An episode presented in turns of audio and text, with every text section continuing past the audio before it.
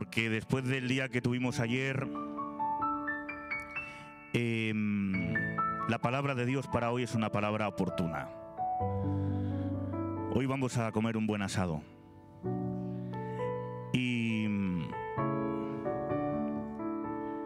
y lo vamos a disfrutar poco a poco. Vamos a cortar bien. También aviso que puede que alguno le atragante. Pero tengo que ser fiel con la palabra del Señor. Yo voy a predicar sobre una generación de avivamiento. Y hermanos, que nadie se ofenda hoy conmigo, ¿vale?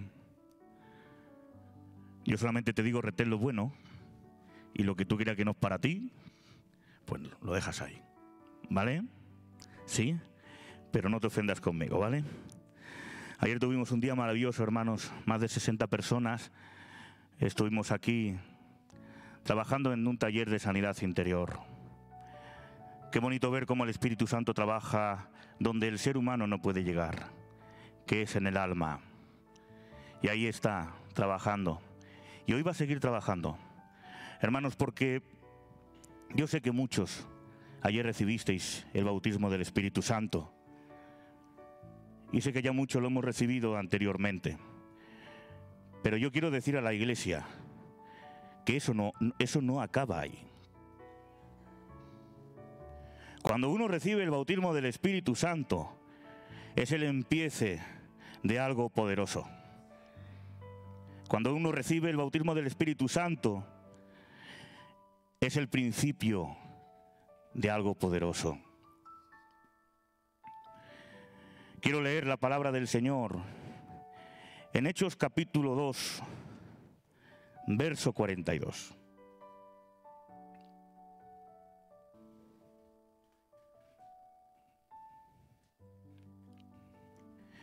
Hechos capítulo 2, verso 42.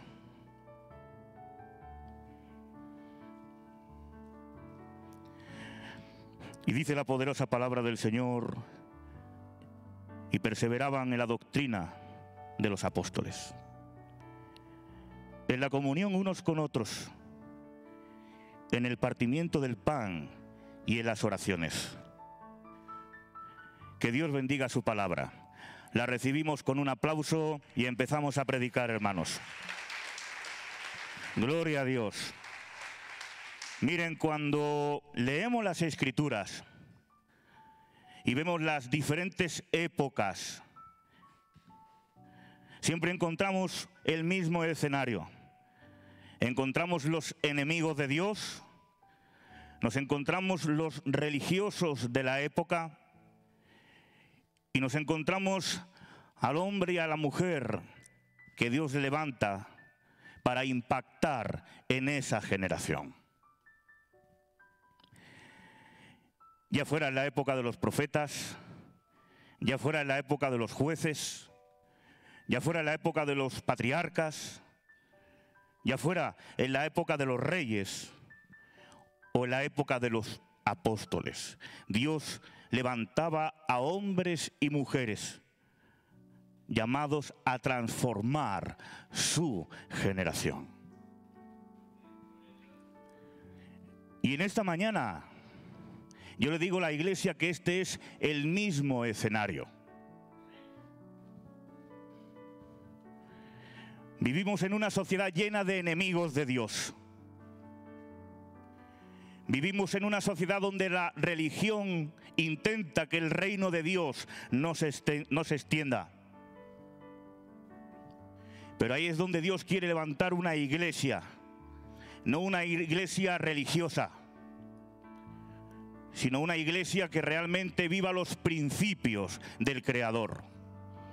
Una iglesia llena del Espíritu Santo, no para ser una iglesia de avivamiento entre cuatro paredes sino para impactar en la generación donde Dios nos ha puesto. Y en esta mañana, hermanos, vamos a predicar esto.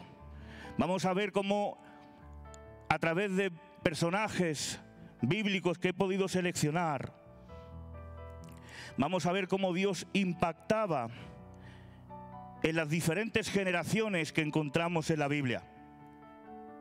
Hoy quiero hablar de una generación de avivamiento. Pero una generación de avivamiento que no impacta de cualquier manera. Una generación de avivamiento que no impacta de cualquier forma, sino que impacta bajo la voluntad y la soberanía de nuestro Dios.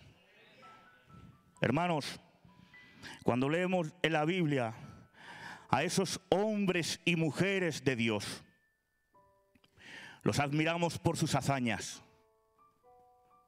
los admiramos por sus conquistas, nos maravillan su fe, por su vida de adoración, de oración y de comunión con Dios. Todo ello ha quedado registrado en la Biblia, en la historia. Y aunque la Biblia ya ha sido revelada, hermanos, yo quiero decirle a la iglesia en esta mañana que allí en el cielo Dios está escribiendo nuestra historia. Y la pregunta que yo hago a la iglesia en esta mañana, ¿cómo seremos recordados?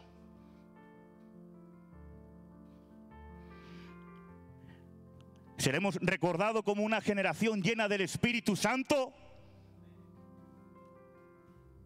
¿Seremos recordados como una generación llena de fe? ¿Que predica la palabra de Dios con denuedo? ¿Seremos recordados como hombres y mujeres que no bajaban los brazos, sino que luchaban por el Evangelio, extendiendo el reino por todo rincón?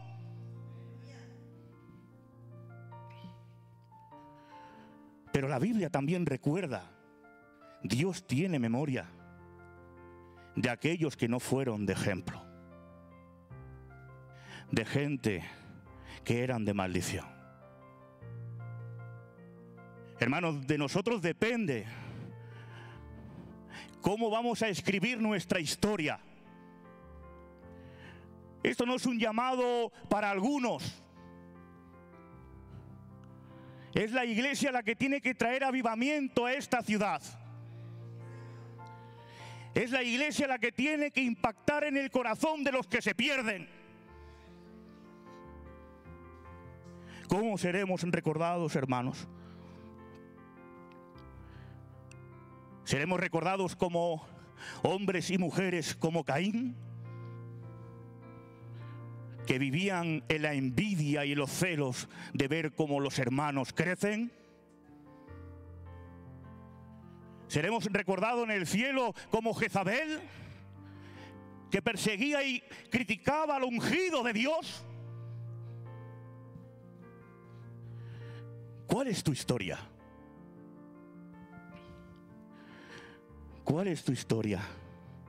¿Cómo vas a ser recordado?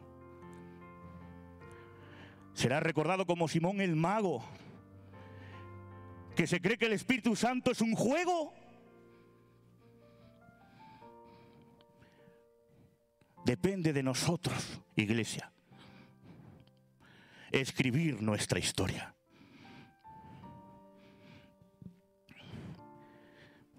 Yo sé que cuando predico, por la iglesia se pone muy fogosa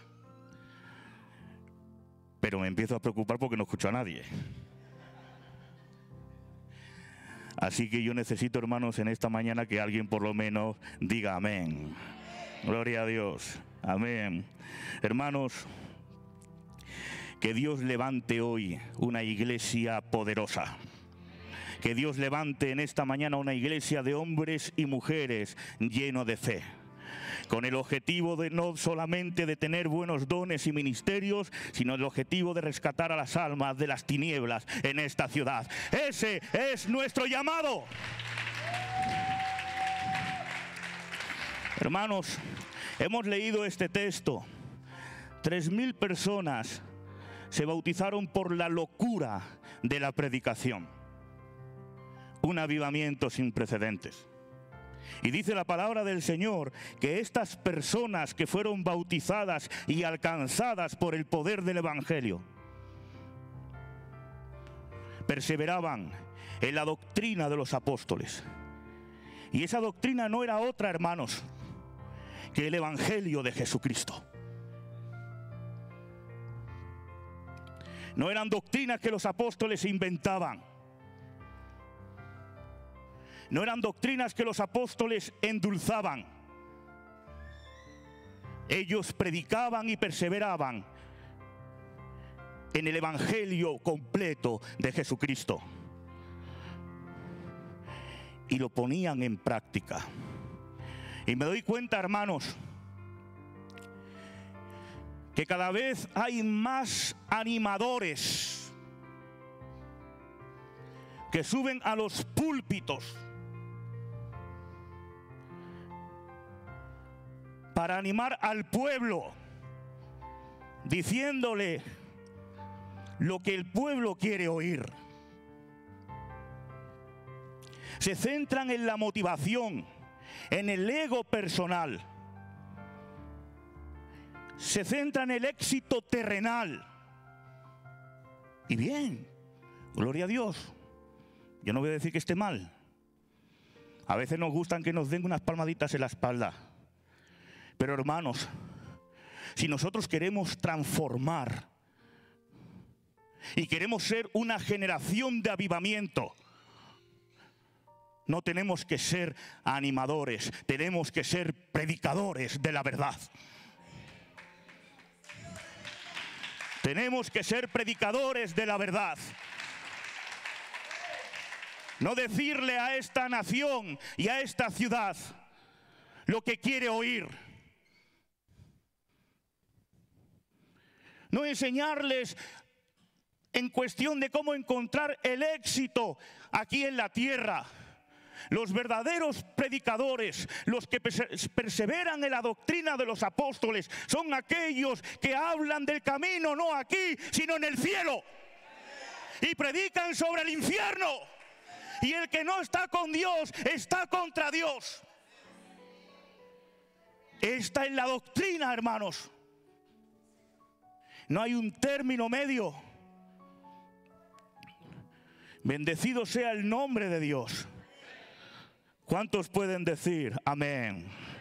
Gloria a Dios. Hermanos, Dios no va a trabajar con lo anticuado y con lo viejo.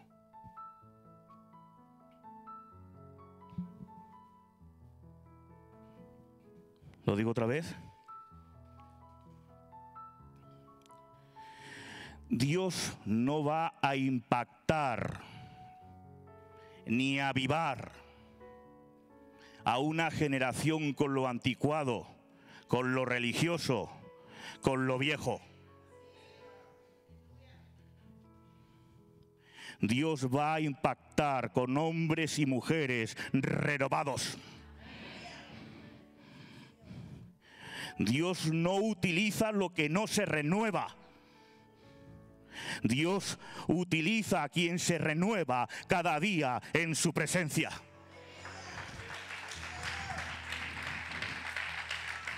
Una iglesia, hermanos, renovada no es una iglesia que danza. Una iglesia renovada no es una iglesia que cante bien. Una iglesia renovada no es una iglesia que predique bien. Una iglesia renovada es la iglesia que vive en la presencia de Dios permanentemente.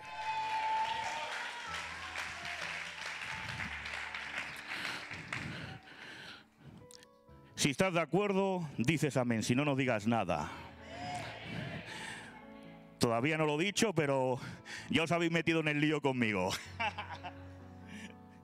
Dios no quiere una iglesia divertida, quiere una iglesia convertida. Gloria a Dios. Gloria a Dios. Renovación, hermanos. Te lo voy a decir de otra manera. El religioso se divierte pero un verdadero hijo de Dios disfruta adorando en la presencia de Dios. Estos son los que impactan. Estos son los que realmente traen avivamientos, hermanos. Gloria a Dios. Hermanos, no hay que confundir las habilidades con los dones. Perdonar.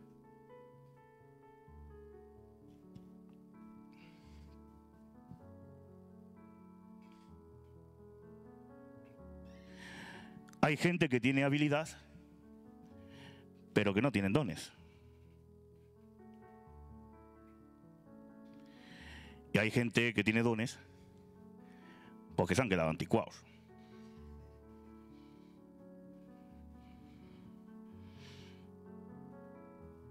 La habilidad es la capacidad humana que tenemos para hacer las cosas.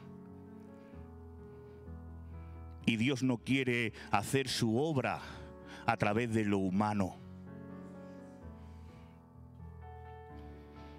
El don es un regalo de Dios. El don, hermanos, es un regalo de Dios, pero quiero que sepas algo. Dios lo reparte como Él quiere.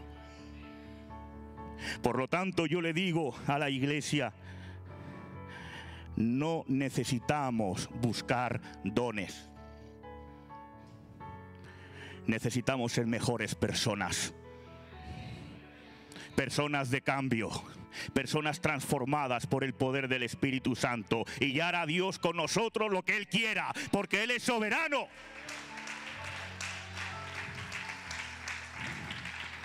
No busque los dones, solamente busca que Dios te use como Él quiera. ¿Cuántos pueden decir amén? Gloria a Dios, hermanos. Dios quiere una iglesia espiritual. Yo os estoy metiendo muchos conceptos. pero necesitamos un cambio. Y el cambio no viene porque venga un ángel con una varita mágica. El cambio, el cambio realmente viene cuando la iglesia es transformada. Cuando la, la iglesia vuelve a perseverar en la doctrina de los apóstoles, a vivir el Evangelio completo no el Evangelio de San me conviene. Eso no es avivamiento. Avivamiento, hermanos, es cuando realmente una iglesia se llena del Espíritu Santo, es transformada por el Espíritu Santo y se deja usar como Dios quiere. No pongamos límites, los religiosos ponen límites los religiosos ponen barreras. Los religiosos le dicen a Dios lo que Él tiene que hacer. Por eso no hay avivamiento. Pero esta iglesia, misión de avivamiento, le dice, Señor, aquí estamos para que tú hagas lo que tú quieras. Gloria a Dios. Dios quiere una iglesia espiritual. Y la iglesia espiritual es aquella que sabe discernir lo que viene del espíritu o lo que viene de la carne. Y ha llegado la hora, hermano, de sacar la carne de las iglesias. Es hora de dejar ya de traer el mundo a la iglesia. Esta es la casa de Dios y aquí mora y reina la santidad porque Dios es santo.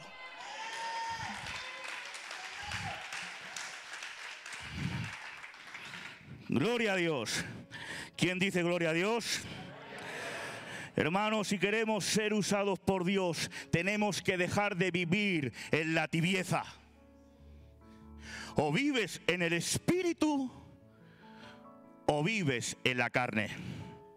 Hermanos, que Dios levante hombres y mujeres espirituales que tengan sensibilidad para ver el mundo sobrenatural. Que cuando vea que un hermano sufre, no diga ese hermano está en pecado. No, no. Un hombre espiritual dice, tú estás sufriendo, déjame decirte, yo voy a sufrir contigo, voy a orar por ti y Dios va a hacer un milagro. Eso es una iglesia que marca la diferencia.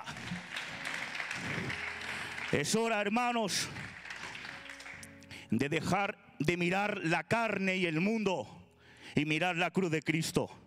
Una iglesia, hermanos, espiritual, es una iglesia que tiene sensibilidad, que llora por los que se pierden. Hermanos, no nos engañemos, el objetivo de un avivamiento no es que seamos populares.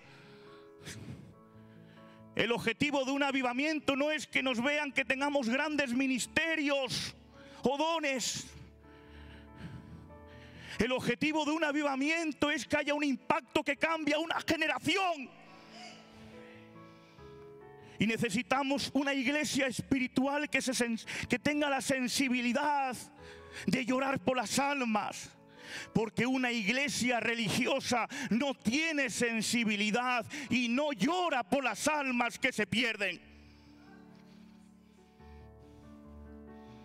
La persona más importante de la historia de la humanidad.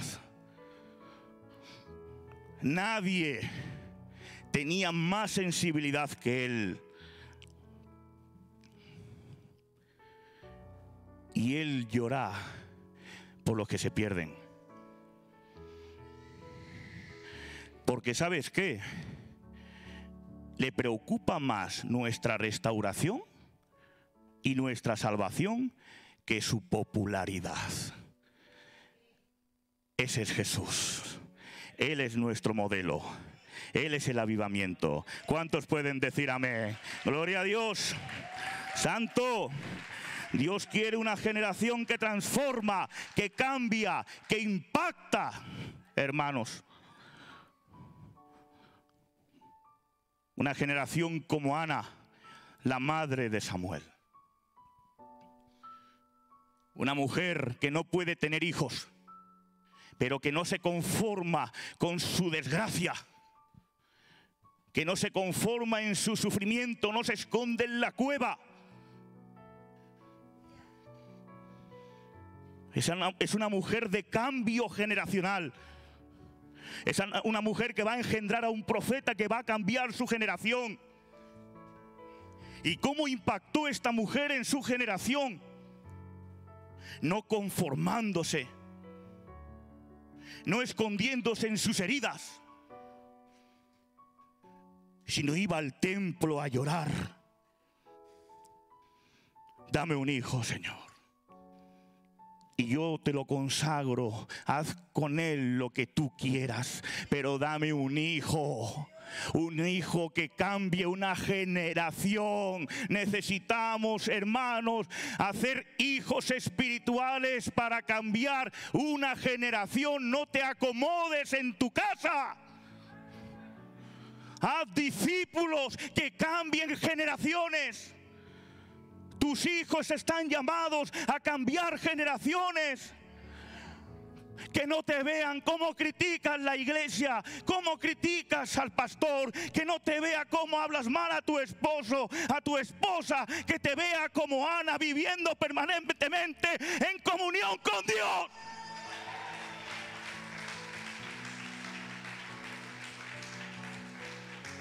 Hombres y mujeres de avivamiento, Dios no necesita una iglesia que se conforme con lo que tiene. Dios no quiere hombres y mujeres que viven de la espiritualidad de otros. ¿Cuántos pueden decir amén? Porque hay personas que viven de la espiritualidad de otros. Hay personas que, que viven de la espiritualidad del responsable que le pastorea del sermón del domingo, pero no tienen una comunión con Dios porque se conforman con lo que tiene. Déjenme decirle algo, así no cambiamos nada.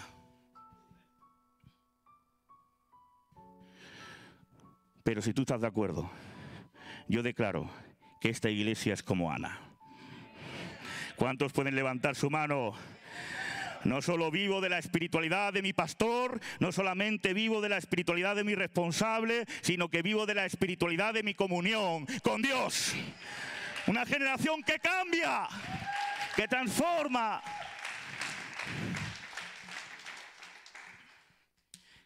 Voy a necesitar un poquito más de agua, por favor.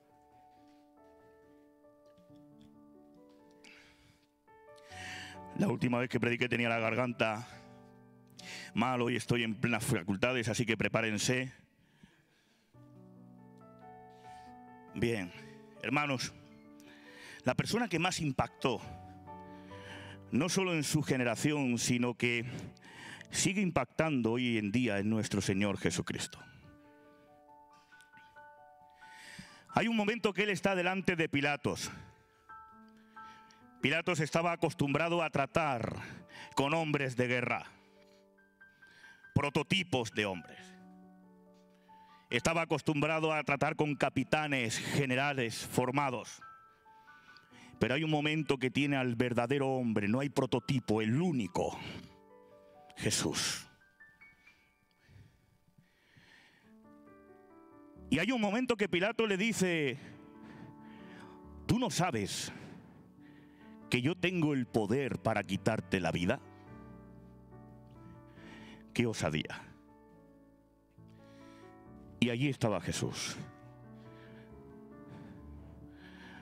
Una nueva generación. Una generación avivada. Asumió la culpa.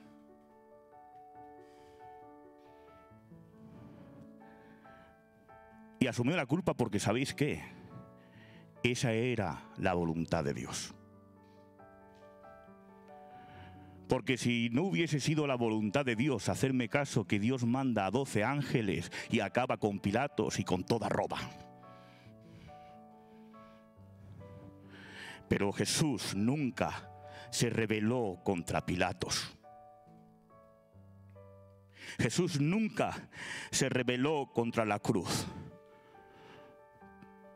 nunca se rebeló contra la voluntad del Padre porque sabía que ese era el único plan que tenía para que Vitoria, misión de avivamiento, se salve.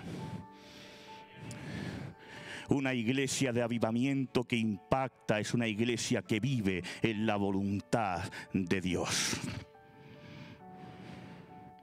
A veces esa voluntad, como Jesús, no es del agrado de uno pero hay un propósito, impactar y cambiar una generación. Y Jesús asumió eso, porque sabía que si a él no le golpeaban, si a él no le abrían sus espaldas, su cuerpo de arriba abajo, la sangre no salpicaría pero de cada golpe que él recibió, la sangre de Cristo salpicaba y salva y sana esta iglesia. Me golpean, salpica, sana y salva. Este es el propósito del Señor. Este es el propósito de vivir en la voluntad de Dios. Te voy a dar una noticia. La voluntad de Dios siempre, siempre será contraria a la tuya.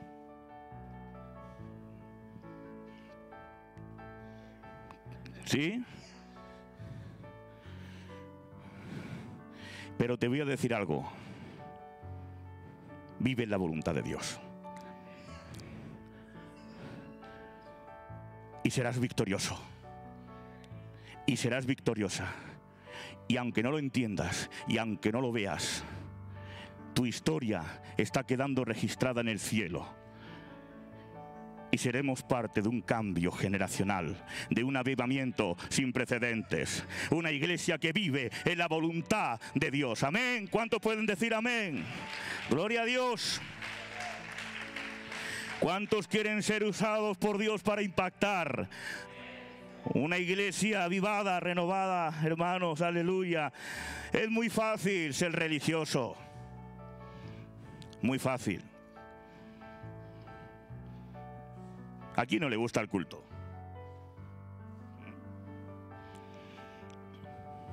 Tenemos cultos maravillosos. Nos encanta ver a las niñas danzar. Tenemos predicadores impresionantes. A veces digo, no hace falta que venga nadie de fuera. Si Dios ha llamado a misión de avivamiento avivar, será misión de avivamiento quien avive esta tierra. ¿Cuántos pueden decir amén? Gloria a Dios.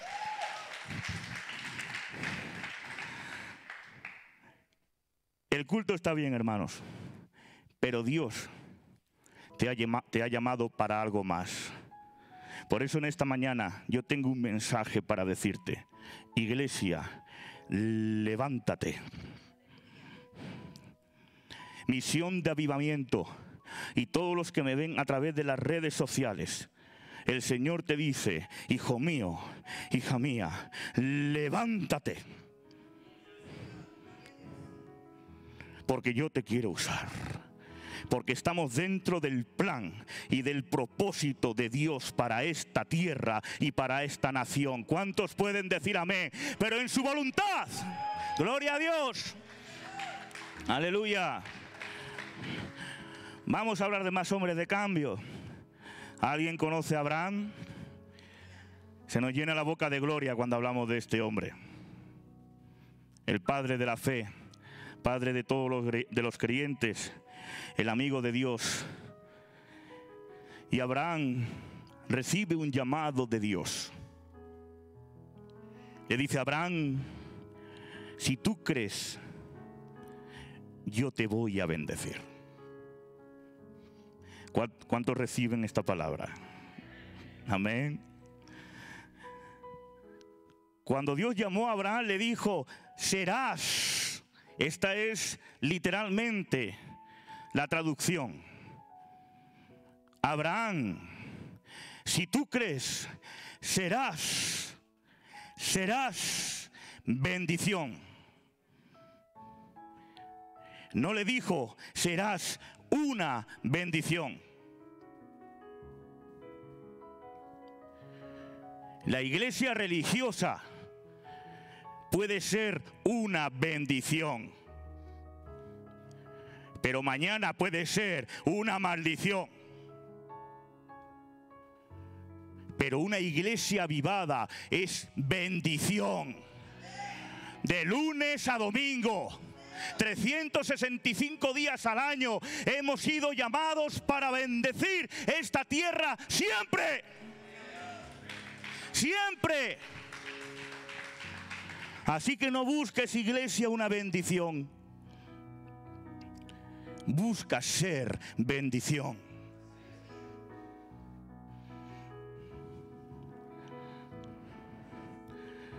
Abraham impactó en su generación. ¿Cómo lo hizo? Dejó sus raíces, dejó su tierra, dejó a su familia, dejó sus costumbres y aceptó el llamado de Dios por fe. De tal manera que Dios hizo de Abraham una gran nación.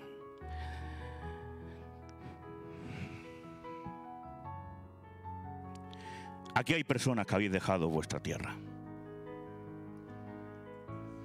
¿Cuántos habéis dejado vuestra tierra? ¿Cuántos Abrahames hay aquí? Aquí hay personas que han dejado sus raíces. Aquí hay personas que han dejado sus costumbres. Habéis llegado a este país y muchos de vosotros habéis sido humillados por las instituciones.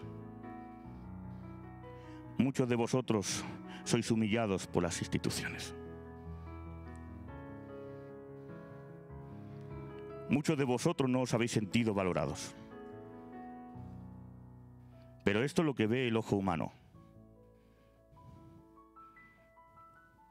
Hermanos que venís de Brasil, brasileños, Argentina, pobre, está solo. Chile, mm. Uruguay, hay ningún uruguayo. Uruguayo, colombianos, aleluya, ecuatorianos, Venezuela, wow, aleluya, República Dominicana, ¿hay alguien de Panamá? Nicaragua. Amén. Gloria a Dios. Estados Unidos.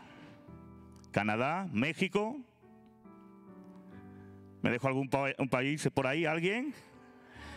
Ah, los paraguayos, perdónenme encima que me quieren mucho. ¿Dónde están los paraguayos?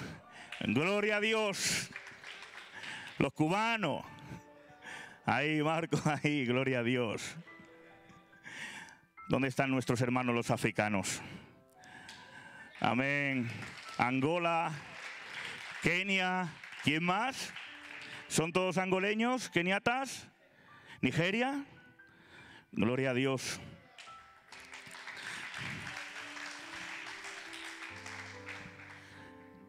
¿Los españoles? Gloria a Dios. Porque hermano, no nos engañemos, aquí todos somos inmigrantes.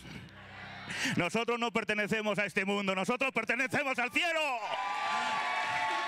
Tenemos una única nación, un único idioma. Y ahora profetizo a la iglesia, nosotros somos Abraham. Y aunque el mundo nos rechace, nosotros hemos sido escogidos para vivar esta tierra. Bendecido sea el nombre de Dios.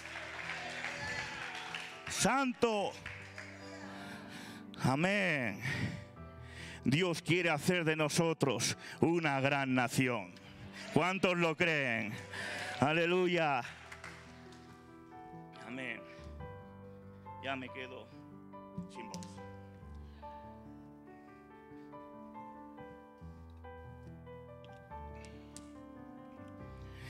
Aquí me voy a poner un poquito más serio. Voy a hablar de un personaje. Y hacerme caso que no quiero ofender a nadie en esta mañana. Pero yo quiero hablar de otro hombre que impactó en su generación. José.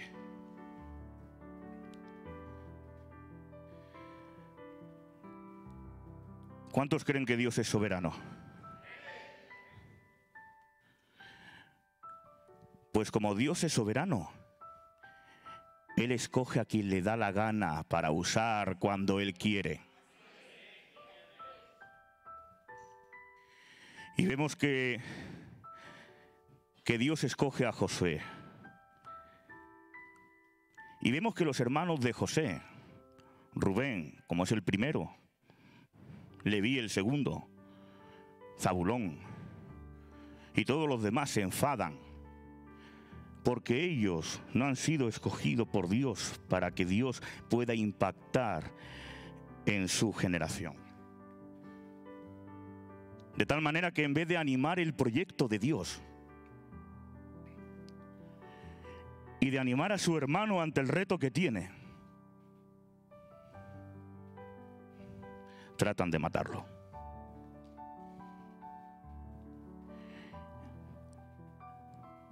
¿Me dejan decirlo? ¿Seguro? Una iglesia religiosa. Una iglesia que no se renueva.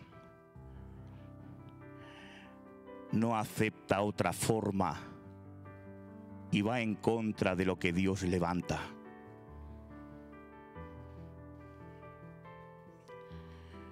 Pero yo quiero decirle a la iglesia, Dios nos ha llamado para algo más que eso. Dios cuenta contigo. Dios nos ha llamado para cambiar el mundo. Y lo bueno de Dios, ¿sabes qué? Que en aquella época eligió a Abraham, a José, a Moisés, a David y a muchos otros. Pero en esta época ha escogido a la iglesia. Y la iglesia somos todos. Por lo tanto, hermano, no tenga envidia, no te levante en contra del plan de Dios, porque tú tienes lugar en el cuerpo de Cristo. ¿Cuántos pueden decir amén? Gracias, Señor.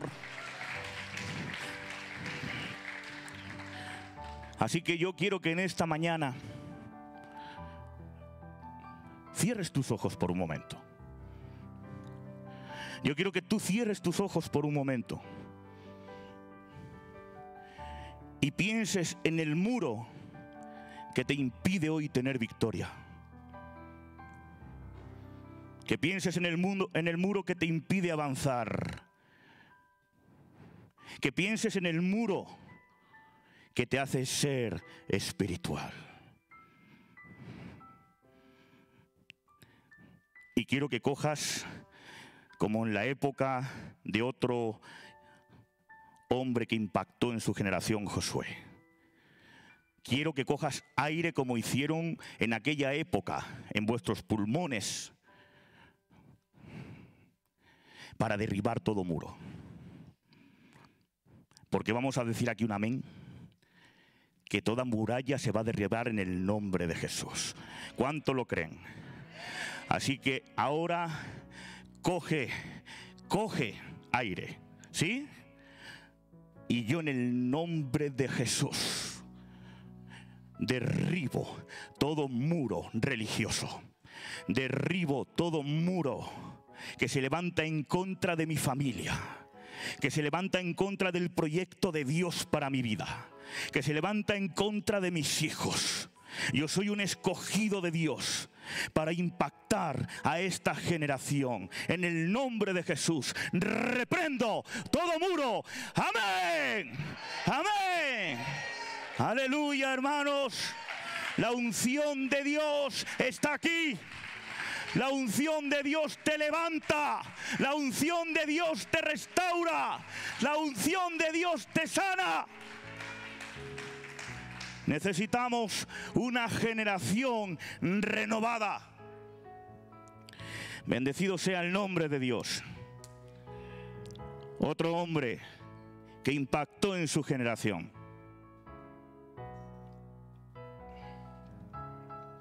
Nehemías. Hoy me voy a alargar un poquito más de lo normal. ¿Me dais permiso? Necesito explicarme bien, hermanos porque estamos hablando de lo que deseamos, el avivamiento. Y hablamos de muchos principios para que de verdad nos activemos. Amén. Otro hombre que Dios escogió para impactar en su generación fue Nehemías. Pero ¿quién era Nehemías? ¿Era un profeta? ¿Era un apóstol? ¿Era un rey? ¿Era un patriarca? ¿Quién era Nehemías? Te lo digo, un hombre en el proyecto de Dios.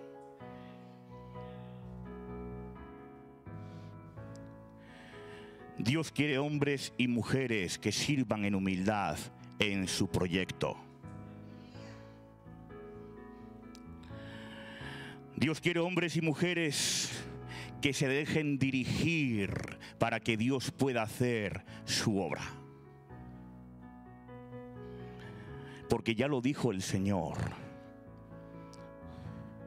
Vosotros no me habéis elegido a mí. Yo os he elegido a vosotros. Amén. Suya es la obra. Es suya, hermanos. No busques dones. No necesitamos de nuestras habilidades, solamente necesitamos que la gracia y el poder de Dios nos llene. Hombres humildes, dispuestos a cambiar una generación.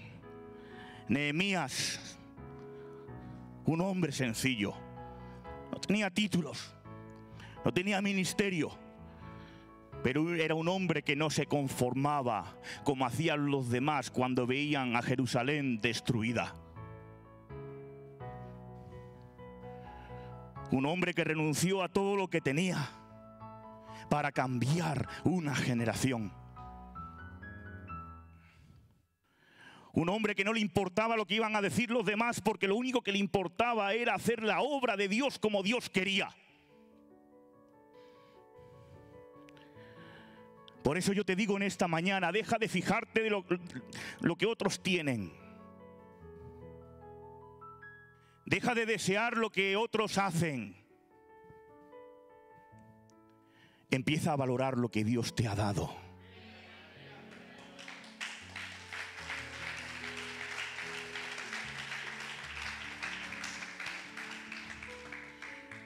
Iglesia, no confíes en los músculos de la religión. No confíes en los músculos de tu experiencia. No confíes en los músculos de tu yo. Siempre habrá una Dalila que te haga perder la bendición. Es tiempo de que se levante una iglesia espiritual que rompa con lo carnal y se deje guiar por lo que Dios quiere para hacer como Él quiere y cuando Él quiere. Y esa es nuestra confianza, que por encima de todo, de nuestras circunstancias, Dios está al control. Él controla tu respirar. Él controla el latido de tu corazón. Controla hasta cuando te vas a casar. Él es soberano. Suya es la obra. ¿Quién somos nosotros? Por eso en esta mañana, hermanos, tengo el sentir de decirte algo. Una iglesia renovada es una iglesia que no que no baja los brazos. Es una, es una iglesia que vive bajo la autoridad de la palabra. Y voy a decir algo que igual os suena hasta fuerte, pero ya es hora de que en la iglesia gobierne la autoridad de la palabra de Dios y no mentes religiosas. Que gobierne la palabra de Dios, que corra la palabra de Dios, que es la que levanta, transforma, cambia a generaciones. No mentes humanas limitadas. Hermanos, tu matrimonio tiene arreglo. ¿Cuántos lo creen? Hermanos, tu vida tiene arreglo. Aleluya, tu economía tiene arreglo. Tus hijos tienen arreglo. Quien dijo que Bartimeo no iba a recibir la vista? Los religiosos, pero un avivamiento por medio de la unción de Dios, por la persona de Jesús, hizo que el ciego recibiera la vista. Todo tiene arreglo, hermanos. Dios quiere recuperarte todo. Dios va a recuperar todo lo que el devorador se ha comido. Porque es más grande el que está con nosotros que el que está en contra de nosotros. Y esto no nos lo quita nadie. Así que hermanos, Dios quiere contar contigo. Es una pena que Dios busque a otros porque tú no quieres pagar el precio. El otro, el otro día me decía una hermana, hasta que no haya unidad no va a haber avivamiento. Y yo analizaba esto y digo, pues no. Primeramente que aquí va a haber avivamiento cuando Dios quiera. Y segundo, el hecho de que tú no estés unidad no significa que yo esté en unidad con otros hermanos.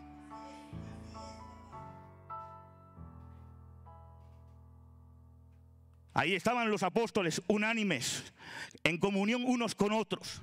Pero seguramente que entre aquellos había algunos que tenían roces con otros. Y que se acusaban de protagonismo.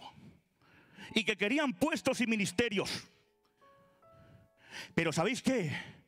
Dios derramó su Santo Espíritu en aquel lugar. Porque sí había hombres y mujeres unánimes. Y aquí hay hombres y mujeres unánimes que creemos en el poder de Dios, que creemos en los cinco ministerios y creemos que Dios va a arrebatar a esta tierra de las garras del diablo.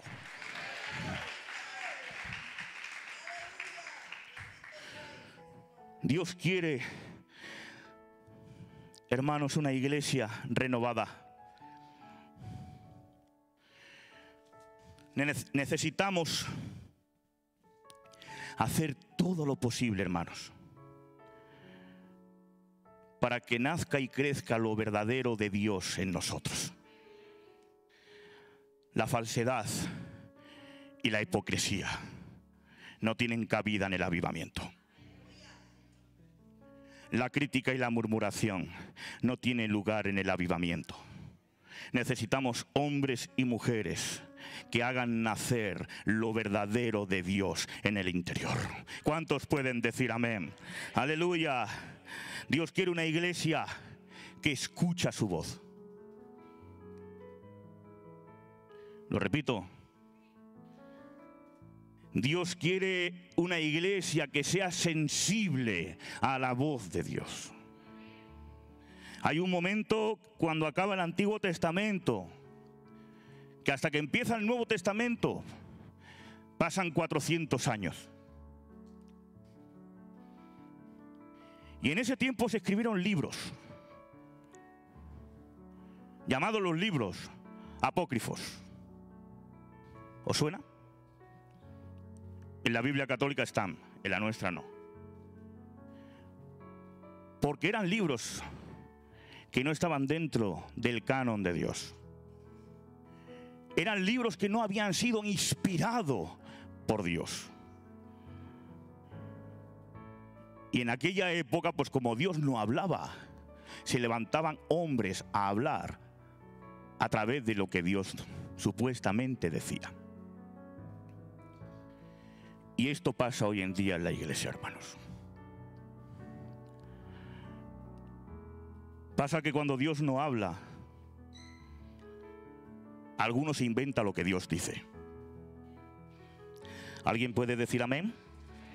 No me dejéis solo aquí ahora, ¿eh? No me dejéis solo. Basta ya, hermanos, de sueños que van en contra de la Biblia. Basta ya de palabras proféticas que van en contra de lo que ya ha sido revelado. De lo que está escrito en la palabra de Dios. No es lo que yo siento. Es lo que pienso. Pues no. No se trata de lo que tú piensas. No se trata de lo que tú crees. Se trata de lo que está escrito en la poderosa palabra de Dios. La Biblia tiene toda la razón. Y no podemos dar palabras ni sueños que, estén, que no estén alineados con la bendita palabra de Dios. Hermanos, yo soy de los que pienso que la palabra de Dios cambia y también revoluciona. Por eso que cuando no estemos en el local, no te compliques, predica la palabra. No entres en discusiones humanas, predica la palabra. En todo lugar, siembra la semilla, evangeliza por las calles, en tu vecindario, a tus familias, a tus amigos trae un avivamiento por medio de la palabra de Dios. Porque la palabra de Dios revoluciona. La palabra de Dios revoluciona. La palabra de Dios revoluciona. Y no hay corazón, no hay vida, no hay hombre, no hay mujer, no hay joven, no hay niño que se pueda resistir al poder de la palabra de Dios. ¿Cuántos pueden decir amén? Gloria a Dios. Hermanos, necesitamos un avivamiento. ¿Sabéis cómo es un avivamiento? Vamos a hacer un ejercicio. Mirar, vamos a tocar las palmas con un dedo. A ver, tocar las palmas con un dedo. Gotitas. ¿Escucháis? Dos dedos. Más gotitas. Tres dedos. Más gotitas. Cuatro dedos. Y ahora un avivamiento. Gloria a Dios.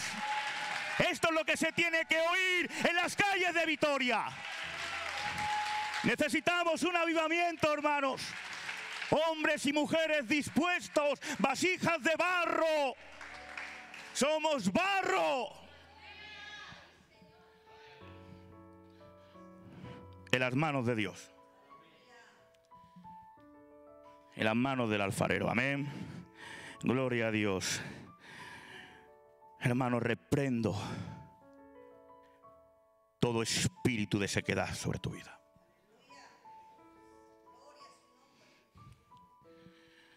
Reprendo todo espíritu de escasez espiritual sobre tu vida.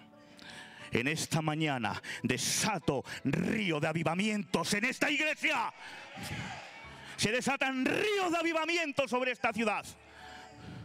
¿Cuántos están dispuestos a aceptar el llamado de ser una generación que cambia, que transforma? ¿Cuántos?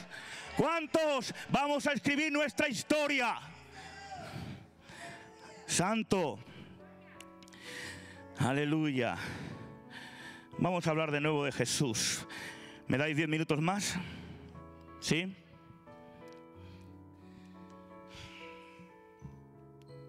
En Juan capítulo 4, no lo pongáis, lo voy a explicar.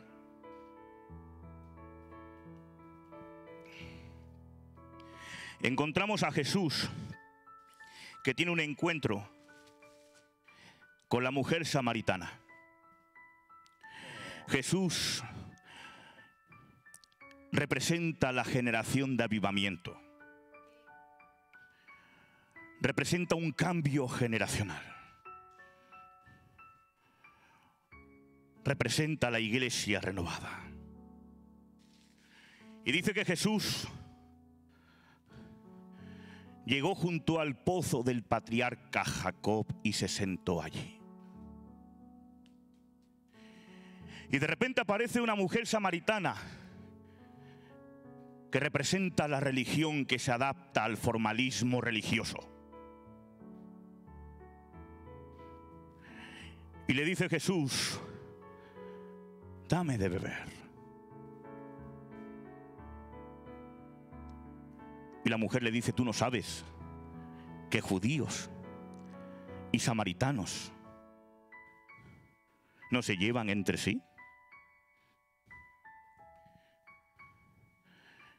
Y Jesús le dice, ah, que tú eres la mujer religiosa que viene todos los días aquí al pozo del papá Jacob. ¿Eres tú esa mujer o ese hombre que viene religiosamente al culto?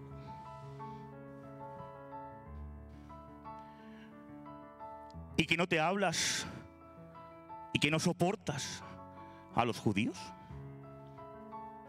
Que no soportas ni hablas a ciertas personas. Y dice, pues sí, yo vengo todos los días pues con mi cántaro al cultico.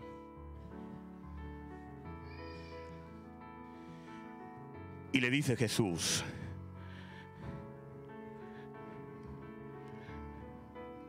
si tú me pidieras a mi agua,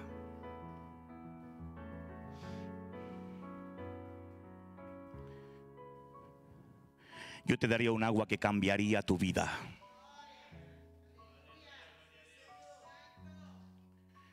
Y renovaría ese agua vieja y sucia y religiosa.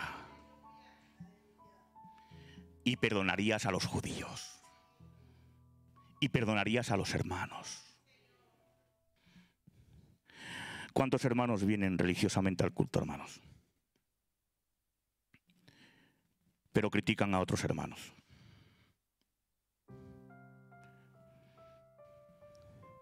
Pero vienen al pozo de Jacob.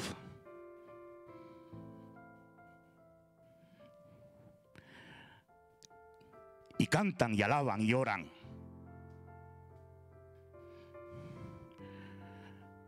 Pero critican a los pastores y critican a la iglesia. Por eso yo en esta mañana, yo le digo a la iglesia, yo no quiero agua del pozo religioso de Jacob.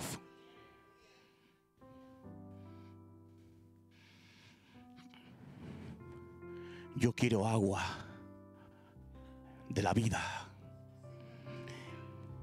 que solamente Jesús puede dar.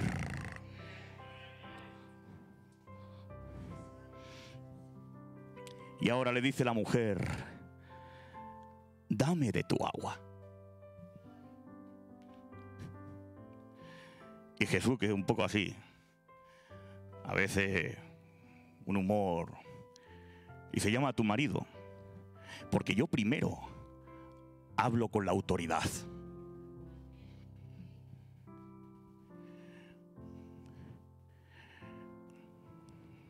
Porque esa es la iglesia religiosa, la que no se sujeta a las autoridades. Una iglesia de cambio generacional, de avivamiento, se sujeta a la autoridad de Dios.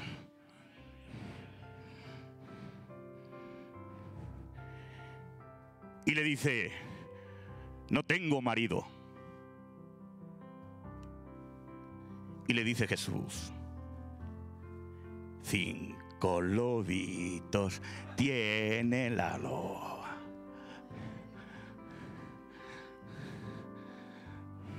Esa es la iglesia religiosa, que tiene autoridades por todas partes. No has tenido uno, has tenido cinco. No te sujetas a ninguna cabeza.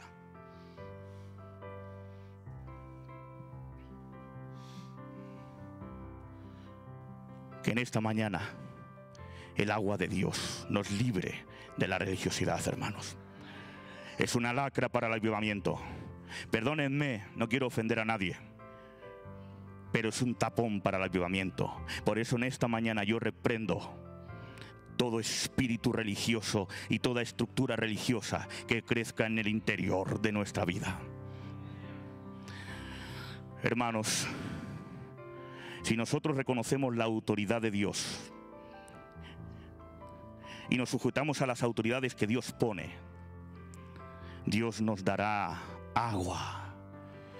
Y ese agua salta para vida eterna. ¿Cuántos pueden decir amén? Gloria a Dios.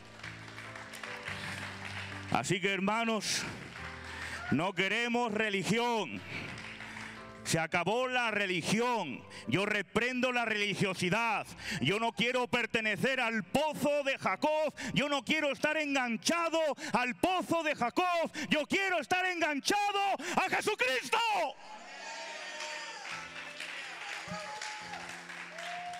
Aleluya. ¿Cuántos quieren formar parte del avivamiento? Bien, yo pensaba que íbamos a empezar a decir todos muchos bien y bueno, me veo la iglesia animada y poderosa. Aleluya. Hermanos, hay muchas personas en las iglesias que son productos de la religión. Hombres y mujeres que no han sido regenerados de nuevo. Que no han nacido de nuevo. Y escuchen para traer un avivamiento, para impactar en esta sociedad, tenemos que nacer de nuevo. Porque no podemos dar lo que no tenemos. Necesitamos una iglesia regenerada por Dios, hermanos. Hombres y mujeres regenerado por Dios. Por eso en esta mañana yo reprendo las obras de, las tinieblas que se levantan en contra de esta iglesia. Tenemos la autoridad de Dios. Hermanos, tenemos el poder de Dios. La iglesia no ha nacido para vivir en derrota. La iglesia ha nacido para vivir en victoria. Amén. En victoria. ¡Victoria! Aleluya. Hay muchos hermanos que se esconden en sus heridas y no pueden formar parte de un avivamiento. Muchos hermanos que se esconden en la cueva, que están llorando en las esquinas. Nunca pierdas tu origen porque alguien te rechace. Nunca pierdas tu esencia porque a alguien no le caes bien. No te escondas en tus, en tus heridas. Jesucristo experimentó el rechazo. A los suyos vino, pero los suyos no le recibieron. Fue herido de arriba abajo. El cuerpo le decía, no te muevas. Los clavos le decían, no te muevas. La corona de espina le decía, no te muevas. Pero Jesús nos escondió en sus heridas. Se movió de tal manera que al tercer día resucitó de la muerte, venciendo a sus heridas y cambiando una generación para la eternidad. No te escondas en tus heridas, hermanos. No te escondas. Sal de la queja. Y dile al demonio que todo lo puedo en Cristo, que me fortalece. Te lo voy a decir de otra manera. Pablo, golpeado, maltratado, encarcelado, vituperado, insultado, escupido, náufrago. Le picó una víbora, lo que pasa es que aquí se murió la víbora, menuda unción.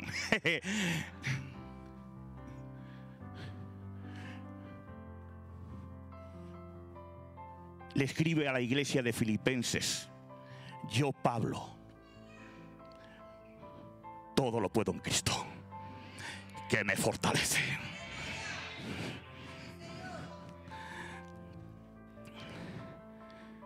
¿Qué quiere ser una generación religiosa? ¿O quiere ser parte de una generación de avivamiento? ¿Cuál es la historia que tú vas a escribir? Persevera en la doctrina de los apóstoles. Cree en el Evangelio completo de Jesucristo, no solamente en sus palabras de poder, no solamente ganando almas, sino haciendo maravillas, prodigios y milagros. Evangelio completo de Jesucristo. Hemos sido llamados a cambiar esta generación. Yo estoy dispuesto. Si tú estás dispuesto, te pido que te pongas de pie. Gloria a Dios. Santo y poderoso. Santo y poderoso. Santo. Me maravilla. Porque miren, doce hombres dispuestos como vosotros cambiaron la historia de la humanidad. Aquí veo más de 100. Que se prepare Vitoria. Que se prepare España.